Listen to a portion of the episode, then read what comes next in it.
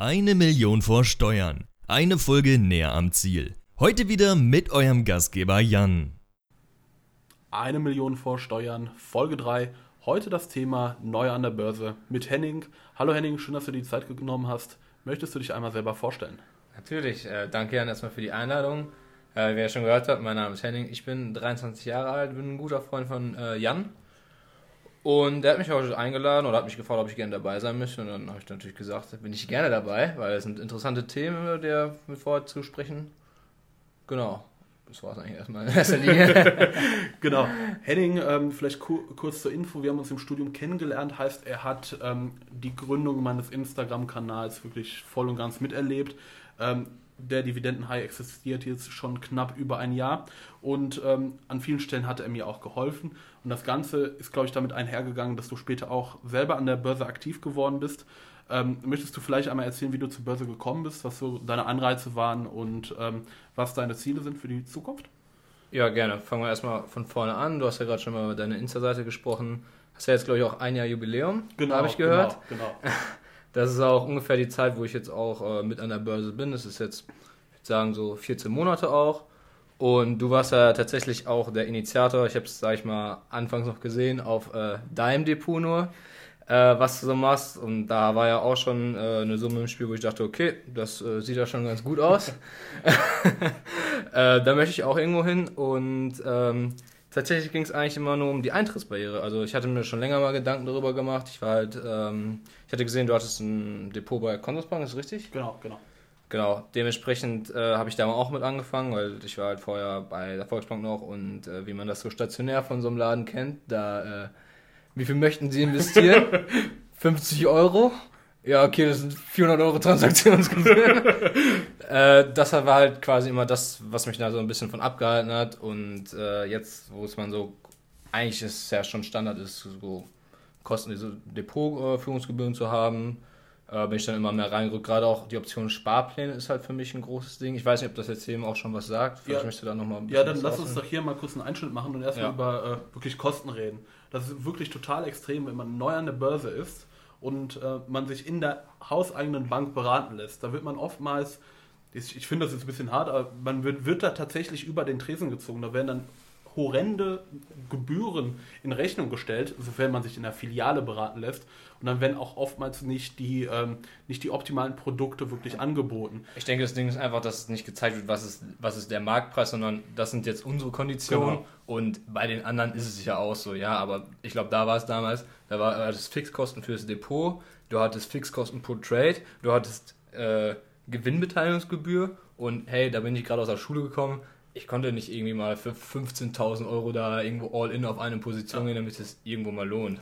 Genau, richtig. Und ähm, nochmal zum Thema ähm, Anlageberatung. Ich glaube, du warst auch einmal da, du hast mir einmal zwei äh, Fonds gezeigt. Erinnerst du dich noch mal noch daran, was, was dir da vorgeschlagen wurde von der Bank oder, oder ist das genau. schon verschwommen? Äh, ja, erinnere ich mich noch. Äh, da muss ich sagen, die Beratung war an sich echt gut. Ich habe gesagt, okay, ich ähm, möchte halt mit so ein paar Produkten einsteigen. Das war natürlich dann dementsprechend, was Volksbank auch immer Union Investmentprodukte. Da war jetzt auch nicht so hier irgendwie ein X-Trackers mhm. oder irgendwas von iShares oder so. Ähm, aber das war dann auch schon sehr branchenlastig. Ähm, ja, weiß ich gar nicht mehr. Im Endeffekt hätte sich das, glaube ich, sogar alles gelohnt, aber weil das halt wieder so kompliziert war mit irgendwelchen Fixkosten oder gerade diese erfolgsabhängige Gebühr dann eben noch. Ja, genau, genau. Ich verstehe, was du meinst. Und oftmals hast du natürlich bei, bei aktiv gemanagten Fonds eine relativ hohe TER, also eine Total ähm, Expense Ratio. Eine Total Expense Ratio, genau. Und ähm, dadurch geht ja natürlich relativ viel Performance flöten. Wenn, wenn wir uns mal überlegen, 1% hört sich im ersten Moment nicht viel an, nach viel an, aber langfristig ähm, schmälert es die Rendite doch ordentlich. Und oftmals sind diese aktiv gemanagten Fonds, die einem dann in der, in der, in der Bankfiliale vorgeschlagen werden, gar nicht mal so günstig. Und äh, da liegen wir oftmals deutlich über der 1%-Schwelle. Ähm, aber schön, dass wir schon mal diesen, diesen Aspekt der Bankberatung einmal besprochen haben. Lass uns doch jetzt mal zu deiner Depoteröffnung weitergehen, zu deiner ersten Position, zu deinen ersten Käufen und wie du dich dabei gefühlt hast. Weil ich denke, diese emotionale Sache, die wird äh, oftmals gar nicht besprochen. Und ich denke, das ist auch für jeden ein bisschen anders. Und viele Leute fühlen sich, glaube ich, auch unwohl, wenn sie das erste Geld investieren.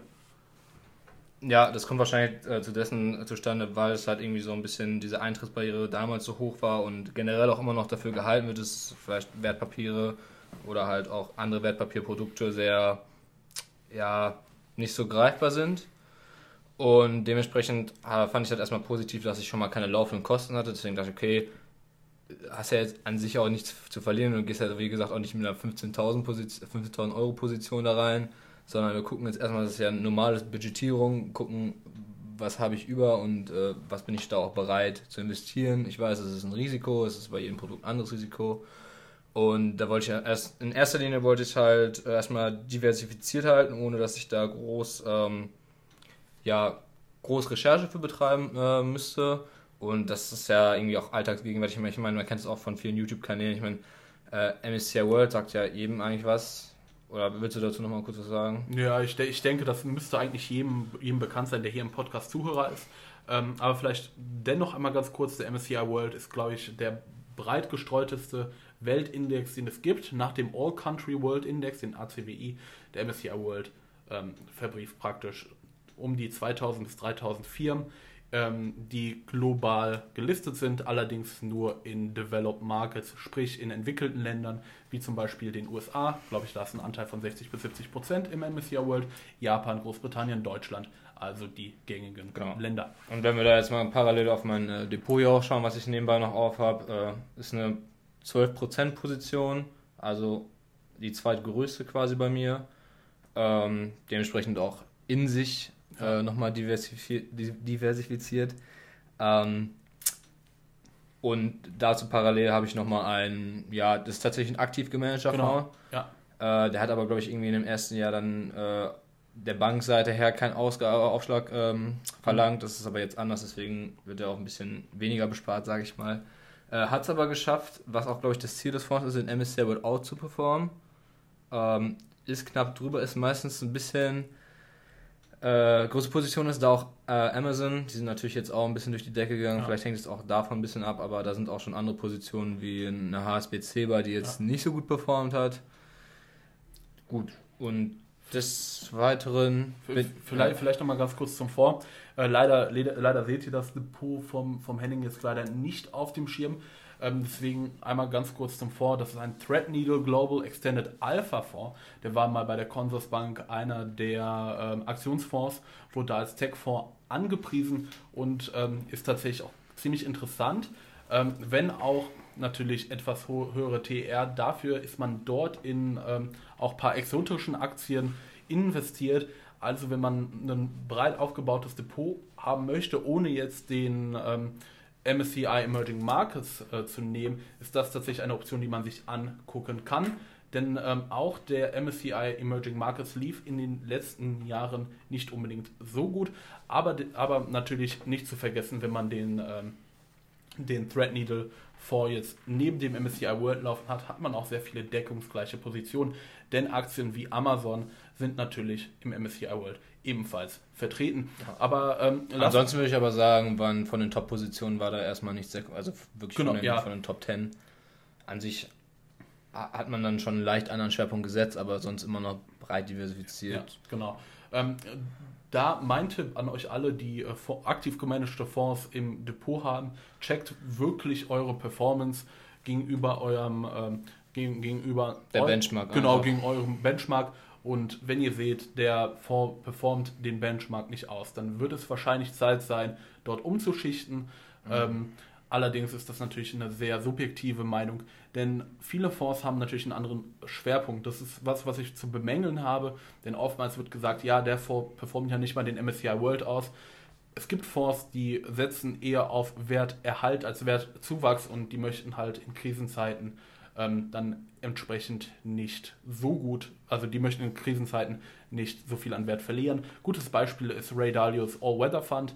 Ähm, wer den noch nicht kennt, ähm, vielleicht ganz kurzer Einschub noch, da geht es um Anleihenaktien ähm, in Form von ETFs, aber auch äh, Rohstoffe und Edelmetalle. Wen das interessiert, der kann sich das Ganze mal angucken. Ähm, aber wir gehen nochmal zurück zu deinem Weg an die Börse. Ähm, das wäre vielleicht auch mal ganz spannend. In dem ersten Jahr, wo du dann angefangen hast, an der Börse aktiv zu sein, Ähm, wie hat sich deine Anlagestrategie gewandelt? Was waren am Anfang deine Ziele und wie blickst du jetzt auf deine Zeit am Anfang zurück? Weil bei mir war das so, als ich an der Börse angefangen habe, ähm, habe ich oftmals sehr aktiv gehandelt. Ähm, da habe ich Beyond Meat kurz nach dem IPO gekauft, zwei, drei Tage gehalten und dann mit einer Rendite von 10 bis 20 Prozent verkauft. Ich habe aber auch öfter, ich habe da auch ein paar Mal ins Klo gegriffen. Natürlich kein Totalausfall, war jetzt kein Penny Stock Gambling, aber manchmal lief das halt dann nicht so gut. Ist ja auch kein Wunder, wenn man äh, blind irgendwie versucht, Aktien zu traden. Und ich habe erst nach einem halben Jahr, glaube ich, meine Strategie gefunden. Ähm, wie wie lief es bei dir? Ja, Strategie war am Anfang tatsächlich erstmal einfach nur loszulegen und erstmal den Meilenstein zu legen, auch mit dem Depot und erstmal mit der Devise, was habe ich zu verlieren und wie kann ich es möglichst risikoarm erstmal ja, schon mal anfangen. Da war es erstmal, komm in den Markt, nimm erstmal mal was. Deswegen auch erst äh, halt einen aktiv gemanagten Fonds, der natürlich jetzt äh, etwas weniger Kosten haben wegen der Aktion, gute Aktion.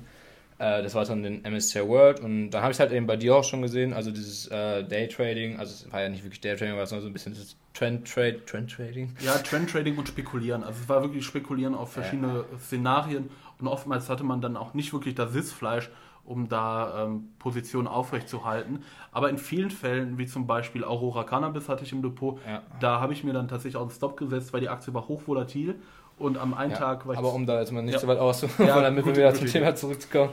Ähm, ich fand es dann immer noch interessant zu sehen, okay, Aktien, damit kann man, kauft man ja wirklich ein Stück vom Unternehmen. Dann habe ich gesagt, okay, ich möchte auch äh, schon Einzeltitel drin haben und habe mich dann da äh, entsprechend einmal für Coca-Cola entschieden. Also grundsätzlich auch meine Strategie, äh, ich finde halt Dividenden interessant, gerade in dieser äh, Niedrigzinsphase, wo man halt nicht äh, herkömmlich zur Bank gehen kann und sagt, hier, zeig mir ein Produkt, gib mir 5%, lass mich in Ruhe sondern jetzt ist es eher, okay, wo kriege ich denn die Rendite her, ohne dass es irgendwie dann doch nur 0,1% sind oder sonst was. Und da fand ich eben dann die Dividenden attraktiv, die halt, ja, die können von bis gehen, aber ja. ich sag mal so, attraktiv wird es halt schon so ab 3% wird es schon direkt attraktiv, ja. wenn man jetzt nur auf die reine Dividendenrendite schaut. Äh, Cola allseits bekannt, gerade für äh, ihre Dividende, die dann auch äh, langzeitjährig schon ausbezahlt wurde und erhöht wurde. Deswegen habe ich mir die einfach mal reingelegt. Auch ohne grundsätzlich da irgendwie großartige Bilanzen zu äh, prüfen, sage ich mal. Ähm, da habe ich mich einfach auf das Standing und das Branding von Coca-Cola verlassen. Und des Weiteren habe ich dann noch ähm, eine Allianz mit reingenommen, weil es einfach auch klar ist halt so, man kennt es selber aus Deutschland, ist ein großer Versicherer, ist auch äh, international aktiv hat halt auch auf den ersten Blick eine hohe Dividendenrendite und auf dem zweiten auch und auf dem dritten auch. Und deswegen habe ich die auch immer noch im Depot. genau, äh, genau. Ja. Du, du, betrachtest das Ganze aus ähm, der Sicht eines äh, Dividendenjägers, würde ich schon ganz klar sagen, ohne, ohne das abwerten zu meinen. Ja. Und ähm, wenn, wenn wir uns dann mal angucken, erstmal ähm, hast du Zinsen angesprochen. Ähm, das habe ich öfters auf Instagram oder auf YouTube gelesen, Dividenden sind der neue Zins.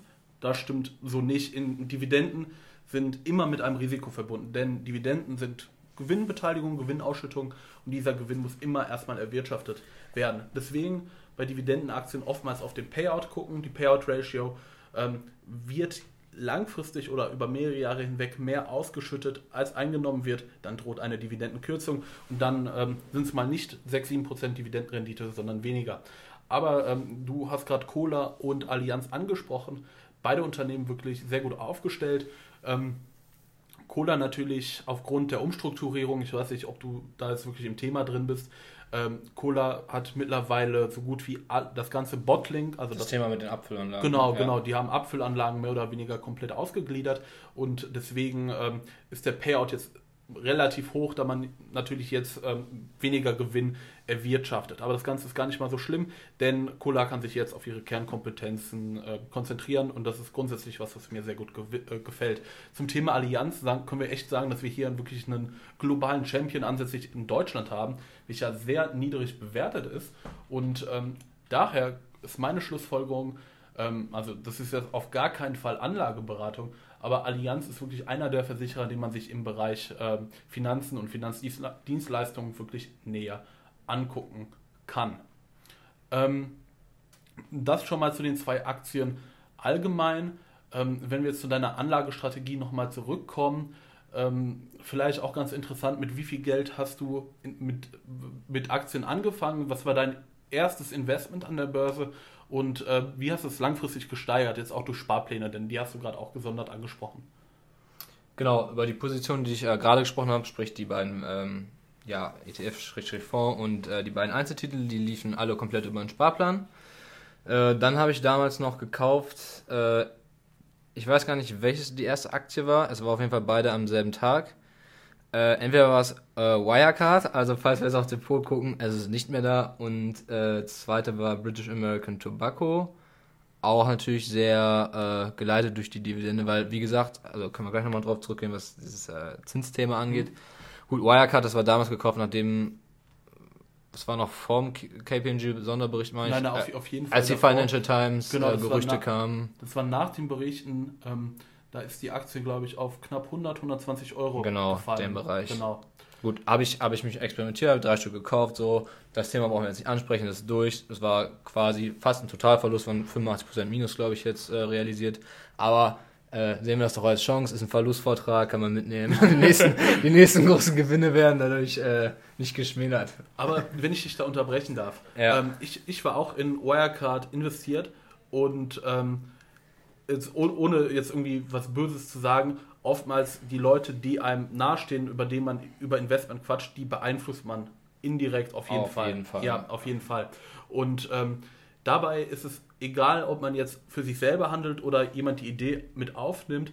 Ähm, am Ende des Tages muss man sich immer ein Exit-Szenario bauen. Bei mir war das Exit-Szenario ganz klar. Sobald mehr oder weniger bestätigt wird, dass äh, da getrickst worden ist, ähm, was für mich durch den KPMG-Bericht ähm, wirklich ans Tageslicht gekommen ist, äh, dann wird die Position verkauft. Und ich denke, es ist wirklich für jeden einzelnen Investor wirklich, wirklich sinnvoll, diese Exit-Strategien zu haben. Aber letztendlich lernt man auch aus seinen Verlusten. Und ich glaube auch hier, Henning, äh, das war, glaube ich, auch wenn du Geld verloren hast, eine wertvolle Lektion, die du da gelernt hast, oder? Ja, auf jeden Fall. Also es tat auf jeden Fall in erster Linie schon weh und ähm, man kann einiges daraus lernen. Ich meine, das war dann schon, sag ich mal, die erste oder auch dann die große Position auch wirklich mit sehr wenig Hintergrundprüfung auch. Äh, da habe ich mich dann aber auch eher von diesem, ich meine, die sind gekommen von 190 oder genau, irgendwie so. Genau, 190 vor dem, vor dem äh in, in einer Branche, die sehr viel Zukunft hat, genau. Payment Processor äh, auch ja, glaube ich, dann nur diesen, diesen holländischen Payment Processor großartig noch als, als ja, Peer Group, ne? Ja, Edian, Square auch aus den USA, aber vor, vor eineinhalb Jahren, zwei Jahren hat man gar nicht mal so über Square geredet. Ähm, so, so zumindest meine, meine Beobachtung, zumindest aus Deutschland. Ja, auf jeden Fall. Und ähm, ja, dementsprechend sollte man sich das schon mal ein bisschen mehr zu Herz nehmen, auch gucken, was ist wirklich auch die Peer Group, wer kann sonst was machen und warum sind die so bewertet und äh, ich meine, im Endeffekt bin ich da jetzt auch, wie gesagt, nicht mit einem hohen Tausender. Also ich habe drei Aktien gekauft, so, jetzt sind drei weg. ähm, an sich aber äh, ist es halt immer noch von der Risikoauslastung, wenn ich jetzt mal im Depot gucke, tut es mir immer noch nicht weh im Endeffekt. Aber, aber schön, dass du Risiko ansprichst. Äh, das ist was, was ich immer predige. Äh, Risikomanagement ist, ist wertvoll und wichtig. Und ich denke, das hast du auch gemacht, indem du deine Position begrenzt hast. Ähm, das war mein Learning aus der Wirecard-Affäre. Wie gesagt, ich habe nach dem äh, KPMG-Bericht verkauft, also ich habe eine negative Rendite von knapp 40% mitgenommen. Ähm, allerdings nicht mit drei Aktien, sondern ich glaube mit 16 oder 17 Aktien zu dem Zeitpunkt. Das war auch die größte Position in meinem Depot. Das war in dem Bereich auch eine Turnaround-Spekulation, woraus ich dann aber schlussendlich viel gelernt habe. Ähm, nach dem KPMG-Bericht habe ich auch viel getan, damit das wirklich bekannt wird, was da wirklich drin stand, weil ich hatte das Gefühl, dass sich viele Leute nicht wirklich darüber Gedanken gemacht haben, was da wirklich im Hintergrund wirklich stand. Denn KPMG wollte sich, glaube ich, gar nicht mal so direkt äußern äh, zum Thema, sind das jetzt wirklich, ist das Fake Cash, sondern die, die haben relativ verschlüsselt geschrieben, äh, ich, dass sie glauben, dass da irgendwas nicht okay ist, ohne Beweise zu haben. Oder wie, wie siehst du das? Hast du das auch näher verfolgt oder bist du da gar nicht so im Thema? Äh, nicht so im Detail, aber ich sag mal, wenn natürlich ein anderer Auditor extra beauftragt wird, der auch auf er eigene Faust sagt, hey, hier stimmt was nicht, ähm, dann ist ja, die machen das ja auch nicht zum Spaß. Und äh, deswegen sollte man das so berücksichtigen und das ist ja auch dann dementsprechend eingetreten. Ich meine, wie oft hat Wirecard ihre, äh, das war schon Bilanzvorstellung, oder? Ja, die, ja die, die, die, die, die, die, die, das Vorliegen der Bilanz wurde, glaube ich, zwei oder dreimal verschoben, genau. Mindestens dreimal, glaube Ja. ich, ja. Bis dann im Endeffekt gesagt wurde, ja, tut uns leid. Genau. Ähm, aber lass uns mal jetzt wieder wegkommen vom Thema Wirecard. Genau, deswegen wollte ich eigentlich gar nicht ansprechen. Ähm, das, The das Thema Wirecard ist auf jeden Fall breit. Also da, da kann man sich stundenlang mit befassen, wenn man möchte. Ähm, genau, aber dann gehen wir doch mal lieber vom Payment Processor auf Zigaretten wieder. äh, wie gesagt, British American Tobacco, meine andere Position. Ähm, auch, glaube ich, irgendwie so die 200 Euro Position anfangs nur gewesen. Dann äh, haben wir natürlich die Zeit erlebt. Ich bin dann ja ungefähr letztes 2019, Juli, August angefangen. Und dann äh, gab es ja auch nur eine Richtung, ne? Also Ja. jeder Sparplan, der ausgeführt wurde, der hat keine drei Tage gebraucht. Da waren die, da, die Gebühr war raus, das waren schon mal 1,5 Prozent. Und der stand danach mit 4 bis 5 Prozent im Plus, glaube ich. Ja. Ich meine, wir hatten beide Coca-Cola im Depot. Wir haben uns da äh, angeguckt, dass es ja, äh, da kannst du Geld reinschmeißen, du willst. Ich glaube, ich habe die Anfang gekauft, bei, da stand die bei 8, nee, bei, die stand bei 56 Euro und war nachher auf 61 Euro. Dann kam Corona, dann ging es bis auf 35 Euro runter. Ich habe jetzt durch die Sparpläne kontinuierlich nachgekauft und habe jetzt einen, irgendwie einen Einstieg im, im Average bei 44 Euro oder so. Das ist halt auch nochmal ein Ding Ja, von Sparplänen. genau. Ich weiß, können wir ja auch gleich nochmal drauf eingehen. Das ist halt einfach ein bisschen diese Kontinuität und man nicht dieses ist jetzt der richtige Zeitpunkt, ist Genau. jetzt der richtige Zeitpunkt. Man, kann, man muss es einfach wie einen, wie, also ich würde es wie einen Sparschwein betrachten. Ich war schon immer so, dass ich gesagt habe, okay, ich möchte irgendwie Geld zurücklegen, sonstiges Mhm. und macht man mit so einem Ort halt einfach und da äh, kann man ein bisschen natürlich auf Risiko immer noch gesehen, aber auch als Chance, dass man sagt, okay, ich habe jetzt irgendwie 20 Euro über, die sind ja auch äh, flexibel anpassbar. Genau. Ich glaube, so machst du es ja, glaube ich, auch, dass du mal sagst, okay, ich habe irgendwie 5 Euro mehr über, dann kann ich da irgendwie meine Position noch erhöhen. Genau, ich denke, ähm, gerade für Anfänger sind Sparpläne gut geeignet, aber natürlich nicht nur für die, sondern praktisch für jeden Anleger, der sein Geld diversifiziert anlegen möchte. Denn wenn wir uns mal Aktienpreise angucken, Ja, aber, aber ich würde nicht nur sagen, diversifiziert, ich würde einfach hergehen und sagen, ja auch, auch für diesen Sparspanneffekt, auf man- jeden Fall. ja. auch nicht nur das, sondern dass man einfach sagt, ich kann es einfach richtig schön planen und budgetieren. Und Ja, was- das stimmt. Also ich meine, wir sind jetzt noch nicht so im Job und haben ein geregeltes Einkommen, aber wenn du wirklich sagst, okay, ich verdiene noch die nächsten zwölf Mhm. Monate erstmal so an sich das Gleiche. Ja, da kann, ja, das stimmt. Und ähm, es ermöglicht dir auch viel einfacher den Einstieg, weil wenn du dir jetzt überlegst, eine Amazon-Aktie kostet über 2000 Euro und äh, du würdest am liebsten Amazon, Unilever, Johnson Johnson, British American Tobacco und Royal Dutch Shell in deinem Depot haben, ähm, ja, dann ist das für einen Anfänger von, von der, vom Kapital, von, von der Kapitallast gar nicht aufbringbar, außer man geht jetzt über die Sparpläne. Zumindest, äh, wenn man sich jetzt, glaube ich, so den durchschnittlichen Sparer bei Trade Republic anguckt, ohne das wirklich abwertend zu meinen. Aber wenn wir uns Depots bei Trade Republic angucken und das mit der Consorsbank vergleichen, da sehen wir, dass bei Trade Republic das ungefähr das durchschnittliche ähm, investierte Kapital bei knapp über 7000 Euro liegt, während es bei der Consorsbank bei knapp über 50.000 Euro liegt. Ja gut, dann muss man ja auch noch einige Aspekte mit berücksichtigen. Also erstmal davon, dass Trade Republic noch ein sehr junger Broker ist, plus dann noch äh, diese Zeit, die dann jetzt auch reinkommt, wenn, ich sag mal, die anderen Leute auch schon bei Consusbank oder bei diesen etablierten Banken, sag ich mal, auch ein höheres Depot haben und auch mehr im Leben stehen, dann sind die wahrscheinlich bereit, jetzt in der Zeit noch mehr zu investieren. Ja, definitiv. Aber ich, worauf ich eingehen möchte, ist, glaube ich, der Anteil der jüngeren, äh, der jüngeren Leute am Kapitalmarkt ist durch Trade Republic sehr viel mehr gewachsen, als es traditionelle Broker überhaupt hinbekommen haben, auch allein wegen des Marketings. Wenn du auf YouTube bist, welche, welche Werbung siehst du am Ah, hab ich häufigsten? noch gar nicht gesehen. Wenn mir schon, hat es irgendwie, ist das irgendwie in Berlin oder spielt das da in der, in der U-Bahn? ja, genau, Berliner U-Bahn. Irgendwas genau. mit Walt Disney auch oder so? Also, also es gibt keine Werbung, die ich auf YouTube in den letzten paar Monaten Ja. so oft gesehen habe. Ich hatte tatsächlich gehofft, dass sie komm, wenn du es jetzt wirklich installiert hast, dann schießen die Cookies jetzt auch raus und du kannst wieder. Nein, es, es geht nicht. Du, du entschließt dieser Werbung leider nicht. Ähm, Hast du da vielleicht mal einen Reflink für? An alle, die das hören und noch kein Trade Republic Depot haben.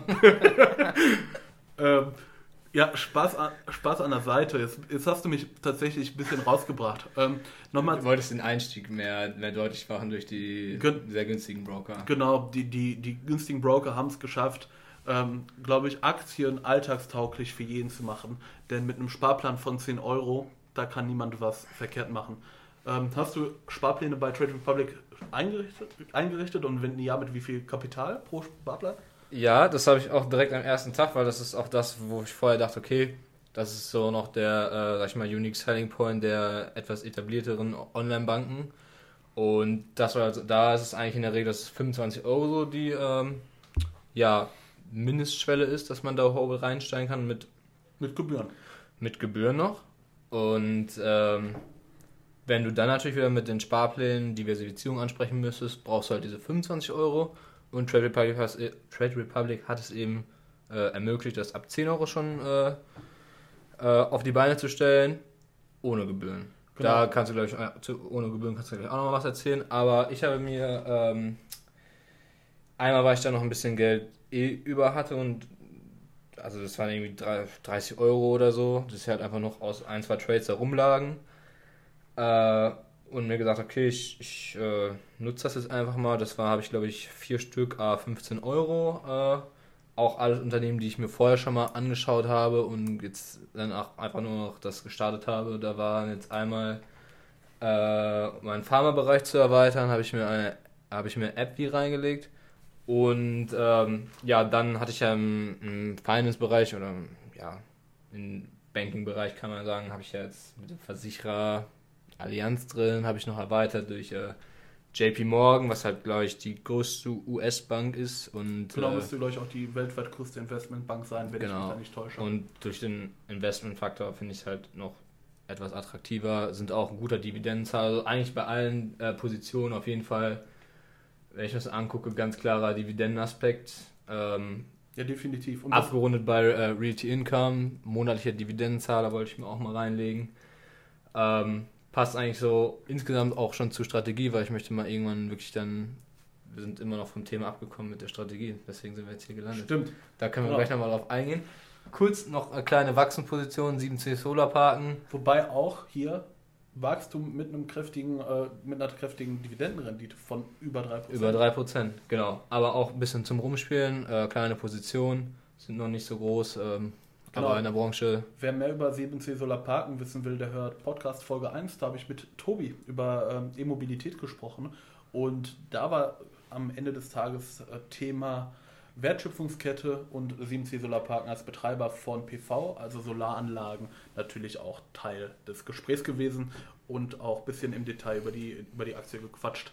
Ähm, Thema Strategie, Ja, warte, gleich zur Strategie. Wir sind bei 7 Solarparken sind wir Energiesektor, habe auch noch eine ähm, Shell-Position, wo ich auch buchwertmäßig äh, quasi äh, zweites Wirecard-Szenario habe, aber habe sie immer noch drin. Ähm, jetzt quasi das auch so ein bisschen abzurunden mit einer eher zukunftsträchtigen Branche. Ähm, ja, dann kommen wir auch wieder zurück zur Strategie an sich. Einmal noch zu dem Aspekt Zins. Ich meine, du hast damals gesagt, äh, Zins ist jetzt nicht so, es muss immer noch er, erwir- genau. das muss immer noch erwirtschaftet werden, aber ich meine, hey, wo würden sich die Banken das Geld hernehmen? So, die können das ja auch nicht drucken, das kommt auch vom Kapitalmarkt, das ist auch irgendwo eine Art Gewinn und ne, Ja, für das Geld, was du da hinlegst. genau, es, worum es mir geht, dass der Zins natürlich wesentlich sicherer ist als eine Dividende. Wie wir auch im Fall Shell jetzt gesehen haben, die die Dividende Ja, okay, mussten. das ist natürlich jetzt wieder ein Einzeltitel so. Ja, genau, das Einzeltitelrisiko. Genau. Genau, genau. Aber Natürlich ist es relativ unwahrscheinlich, dass jetzt alle Aktien am Kapitalmarkt die Dividende kürzen. Aber äh, man hat doch ein gewisses Einzeltitelrisiko. Deswegen sollte man sich niemals eine Aktie nur aufgrund der Dividendenrendite ins Portfolio legen. Also da muss schon, muss schon äh, die Zusammensetzung der Fundamentaldaten passen. ja. Auch zur jeweiligen Strategie natürlich. Das stimmt auch. Und äh, ja, zur Strategie ist es eigentlich, dass ich dann eben dieses Dividenden oder dieses Dividendenaspekt in Berücksichtigung der Zinsphase einmal äh, äh, berücksichtige, aber auch, was da glaube ich auch eine deiner größten Aspekte ist, ist das Dividendenwachstum. Genau. Also gerade wir sind noch jung, wir sind Anfang 20, wir haben einmal generell den Aspekt des, der Zeit dabei. Äh, dann hatten wir Zinseszins schon mal abgehakt, plus ich habe halt nur mal geguckt, ich habe mir letztens eine Johnson Johnson Position äh, aufgebaut, habe mir mal in die Historie der Dividenden geguckt und die lag halt, äh, ich meine, die wären bei 12 2015 dann noch bei 60, 60 Pennies irgendwie einen, einen, äh, pro, pro Aktie gewesen im Quartal und jetzt ist es mittlerweile schon 1,10 Dollar. Das heißt, es ist Ja, auch fast schon verdoppelt, genau. Das ist schon, das ist schon echt, echt krass, vor allem wenn man an Johnson Johnson denkt. Ähm, da war man vor fünf Jahren schon ein riesiges Dilkschiff und man ist es halt bis heute hin. Man, man wächst stetig. Ähm, wenn wir schon über Johnson Johnson reden, wenn ich mir dein Depot angucke, dann sehe ich relativ viele Pharmawerte. Und mir ist natürlich bekannt, dass du auf Pharmawerte stehst oder die sehr gerne im Depot hast. Ähm, möchtest du vielleicht mal deine Insight, Insights teilen, ähm, warum du Pharma so gerne im Depot hast? Mhm. Ich habe es, also erstmal finde ich, es sind alles erstmal große Unternehmen schon, äh, die sich schon über Jahre etabliert haben. Also es sind sehr, ja, auch regulierter Markt, wo es dann doch nicht so einfach ist, reinzukommen. Wobei es auch festgestellt wird, dass es dann doch mehr äh, große Unternehmen gibt, als ich vorher dachte. Ja, der Pharma, der Pharmabereich ist sehr groß und leider natürlich alles nicht, in, nicht alles in Deutschland handelbar. Wenn wir uns äh, die Schweizer Unternehmen angucken, die leider, leider, leider nicht mehr in der EU handelbar sind, wie zum Beispiel eine Roche oder eine Novartis, die ich echt sehr, sehr gerne im Depot hätte. Ähm, natürlich haben wir hier auch äh, sehr viele chinesische Player, zum Beispiel Wuxi äh, Uptech und Wuxi Biologics, glaube ich, heißen die aus China, mittlerweile, glaube ich, über ADRs handelbar, aber das betrifft jetzt nicht dein Depot. Ja. Du, ähm, das Vielleicht klein nochmal kurzer Einzug hier, Johnson Johnson nochmal aktuell nachgeschaut, 2015, äh, Quartalsdividende 5, ja, 70 ist es dann. Cents, genau, Cent. 70 Cent. Und jetzt ist es bei 1 Dollar 1 Cent. Äh, ist halt auch schon Ja, also es macht, 50% plus. ja, es Ja. macht auf jeden Fall Spaß, das stimmt. Genau. Was man halt, was so ein bisschen beiläufig ist. Genau, dann Pharma an sich kann ich einfach erstmal.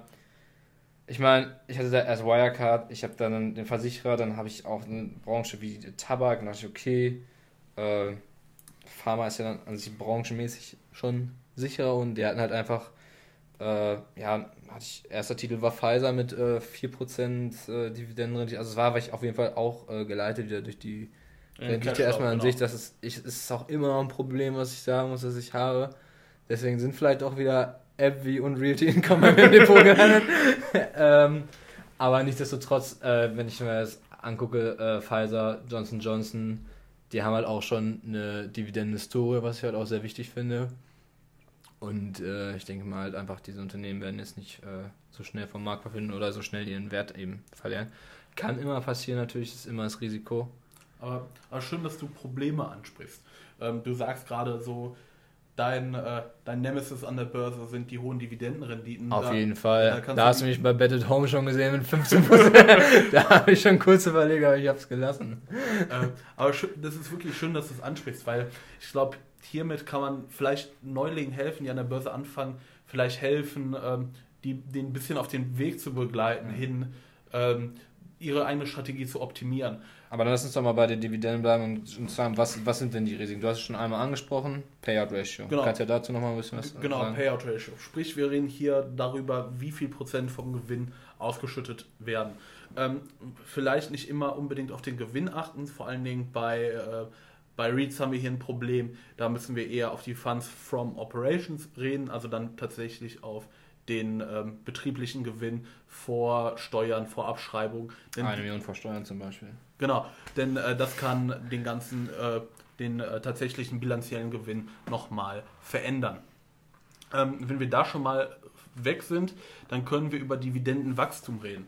Es gibt sehr viele Unternehmen, die im Bereich hoher Dividende, die, ihr, die ihre Dividende nicht mehr stark steigern.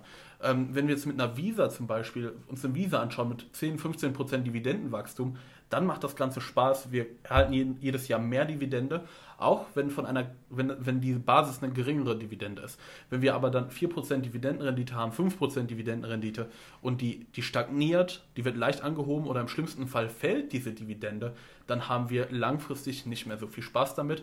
Und ähm, in Zukunft wird, werden das dann die Werte sein, die bei uns im Depot eine geringere Dividendenrendite haben als unsere Dividendenwachstumswerte. Vielleicht noch ein dritter Punkt, den ich gerne ansprechen möchte, ist auch, die, ähm, ist auch das Herkunftsland. Hört sich jetzt im ersten Moment vielleicht ein bisschen blöd an, aber wenn wir uns die USA angucken, haben wir hier einen Markt, wo in Krisen oftmals auf Biegen und Brechen eine Dividende gezahlt wird.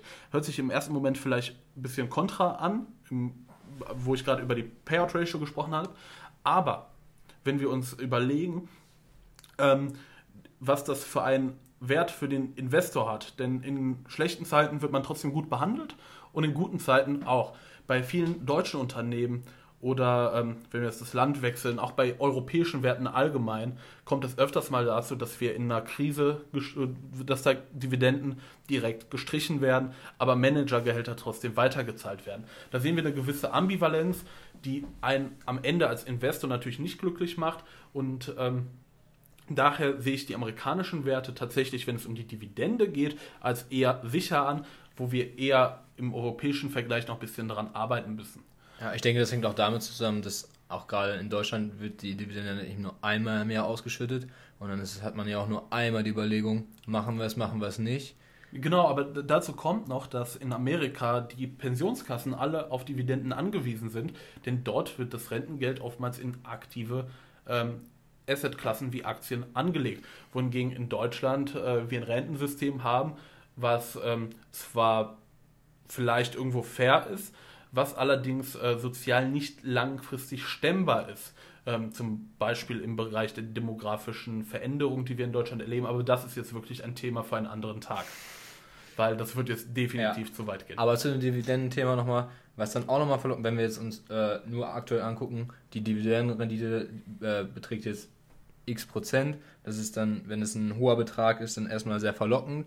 Aber ich sag mal, wenn dann der Kurs des Wertes, den man investiert, auch um 20 Prozent, sage ich, fällt, dann steigt dementsprechend auch die Dividendenrendite, aber im Endeffekt ist es dann immer noch kein schönes Investment. Also ich erlebe selber bei AT&T habe ich auch eine kleine Position, Tele Telekommunikationsbetreiber kennen auch viele gerade im Bereich Dividenden. Also sind eigentlich sehr bekannt für ihre hohe und stets gesteigerte Dividende. Genau.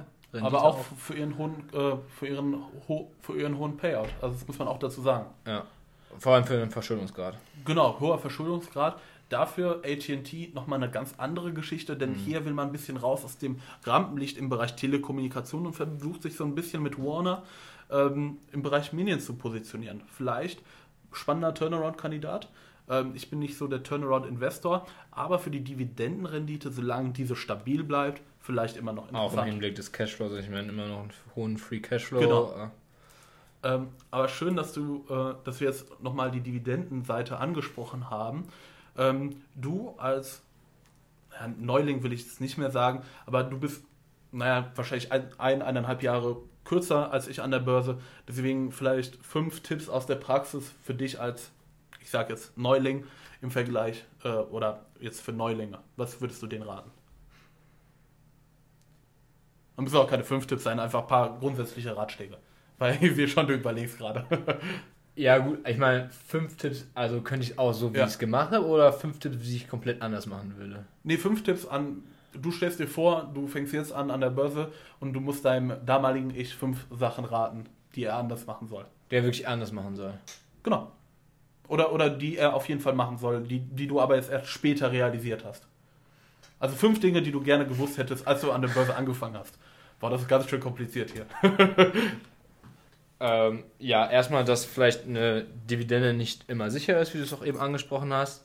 Dann auch, ähm, dass vielleicht auch Wachstumswerte, sprich auch sowas wie jetzt Netflix, Amazon, was jetzt auch immer noch schon richtig groß ist, aber immer noch sehr viel wächst, auch gerade deswegen wachsen, weil sie ihren äh, Gewinn nicht ausbezahlen. Sprich, es hat ja auch einen steuerlichen Vorteil, dann zu sagen, die Ausschüttung kommt nicht an mich, sondern es spiegelt sich einfach im Kurs ja. wieder. Also das Geld ist ja quasi nicht weg, man kriegt es nur nicht direkt. Ähm, ja, dann auf jeden Fall von hohen Dividendenrenditen nicht verleiten lassen. Äh, auf jeden Fall diversifizieren und auch sich wirklich gucken oder vielleicht auch nicht zu viele Einzeltitel verfolgen. Also das würde ich nicht an damals, aber wenn ich jetzt mal ein Depot langsam sehe, irgendwann auch mal die Position erstmal wachsen lassen, größer werden lassen. Dann Cash, kann man die auch konsolidieren, genau. Sehe ich ähnlich wie du. Kommt natürlich immer auf äh, eingezahlte Kapitale an und natürlich auch auf die Größe der Position. Also prozentual. Ähm, wenn ich, ich, ich sehe dein Depot jetzt vor mir, die Zuschauer oder die Zuhörer leider nicht. Ähm, wir haben ein paar Positionen mit knapp 10% Gewichtung, aber auch ein paar kleinere Positionen. Im, Im, Grunde genommen, wenn ich jetzt im ersten Blick drauf schaue, sieht das gar nicht mal so schlimm aus. Aber das kommt dann immer darauf an, wie viel Geld da drin ist. Aber da muss, ich, da muss halt jeder wirklich für sich einen Mittelweg finden. Also, aber schön, dass du sagst, dass du eher die Position konsolidieren würdest oder das Cash zumindest konsolidieren würdest. Ja, genau. Gut, das soll es auch im Interview erstmal gewesen sein. Ich habe noch eine abschließende Frage, die ich jedem Podcast-Gast stelle. Ähm, wenn du jetzt, genau jetzt, eine Aktie kaufen müsstest, vielleicht eine, die wir jetzt heute besprochen haben, vielleicht auch eine ganz andere, welche wäre es? All in gehen. Ja, eine, eine neue in deinem. Eine, eine neue, die ich jetzt genau. aufnehmen müsste. Microsoft. Microsoft. Coole Wahl, habe ich auch im Depot. Ich hätte jetzt gesagt, dass du Johnson Johnson sagst. Das wäre für mich immer so ein Pick, den ich immer nehmen würde. Aber mit Microsoft oder Apple, jetzt um auch mal ein bisschen anderen Tech-Wert zu nennen, auf jeden Fall eine sehr solide Wahl. Ähm, aber lass uns da jetzt auch nicht mehr großartig ja. drauf. Vielleicht noch kurz Microsoft würde ich dann doch eher sehen, weil es auch sehr ähm, Business to Business auch sehr ja. viele Unternehmen von abhängig sind. Ähm, das wäre jetzt erst, erstmal ein Aspekt und ja, genau. Auch so auch kein hohes Payout, gute. Genau, schönes Dividendenwachstum ja. und vor allen Dingen sehr sicheres Geschäftsmodell, wie du sagst, ist durch diese B2B-Sachen und durch den Cloud-Bereich ähm, sehr viel äh, Upside-Potential. Und wenn wir gucken, äh, wie Geld da investiert wird, da wird jetzt das Rechenzentrum Europas äh, laut Microsofts eigene Angabe in Europa, äh, in Polen, um genau zu sein, errichtet. Wurden auch, glaube ich, eine Milliarde investiert. Also sehr, sehr spannend auf jeden Fall. Ähm, danke, Henning, dass du dir die Zeit genommen hast. Danke, dass du hier ein Gast warst. Ich hoffe, ähm, wir sprechen uns mal wieder in Zukunft. Ja, danke für die Einladung auf jeden Fall. Und das war eine Million vor Steuern, Folge 3. Danke fürs Zuhören.